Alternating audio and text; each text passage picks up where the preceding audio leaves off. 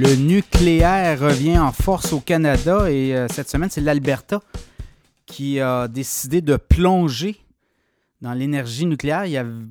L'Alberta a beaucoup de centrales au gaz naturel, notamment pétrole également, euh, solaire, des parcs d'énergie solaire, du, euh, de l'éolien, des parcs éoliens, mais on n'avait pas de centrale nucléaire. Et là, on a annoncé un investissement important on va avoir une première centrale nucléaire en Alberta et je pense que l'Alberta représente bien ce qui s'en vient dans les prochaines années au Canada. On va avoir beaucoup de projets nucléaires.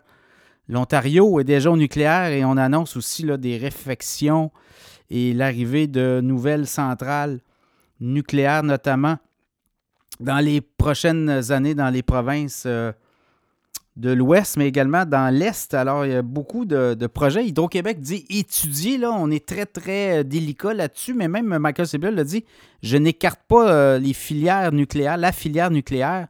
Et euh, quand on regarde aussi dans le monde, je regardais à la COP, dernier sommet de la COP, ben, les pays ont convenu de, prendre la, direction de la filière nucléaire pour diminuer la production d'énergie fossile donc, on est là clairement, quand on regarde dans le monde, ben, c'est la France hein, qui est le.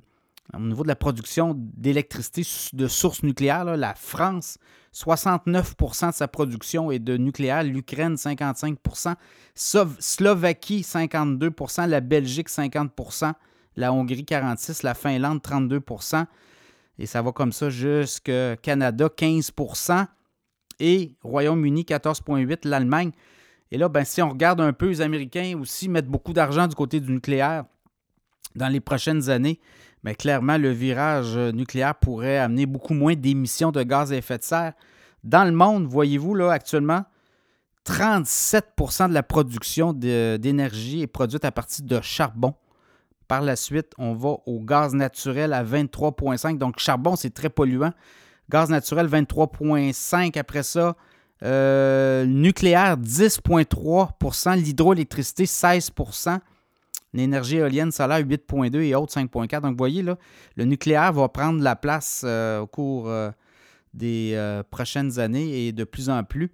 On avait une centrale nucléaire au Québec, la centrale de Gentilly 2, qui a été fermée en 2012 et on devait la rénover. On avait estimé à 2 milliards les coûts de réfection. Mais là, imaginez, si on saute dans le nucléaire, ça pourrait être beaucoup plus euh, imposant comme, euh, comme euh, coût de construction. Évidemment, il y a des compagnies qui maintenant qui font des réacteurs modulaires et les coûts sont beaucoup moins importants. Et on est capable comme ça de produire des kilowattheures à des coûts beaucoup plus réalistes que, par exemple, des projets de barrage où là, on prend 10-15 ans pour bâtir un projet de barrage alors qu'un réacteur nucléaire peut se construire en l'espace de quelques années. On parle de 3 5 ans. Donc, les délais sont très serrés. C'est ce qui pourrait jouer pour les pays.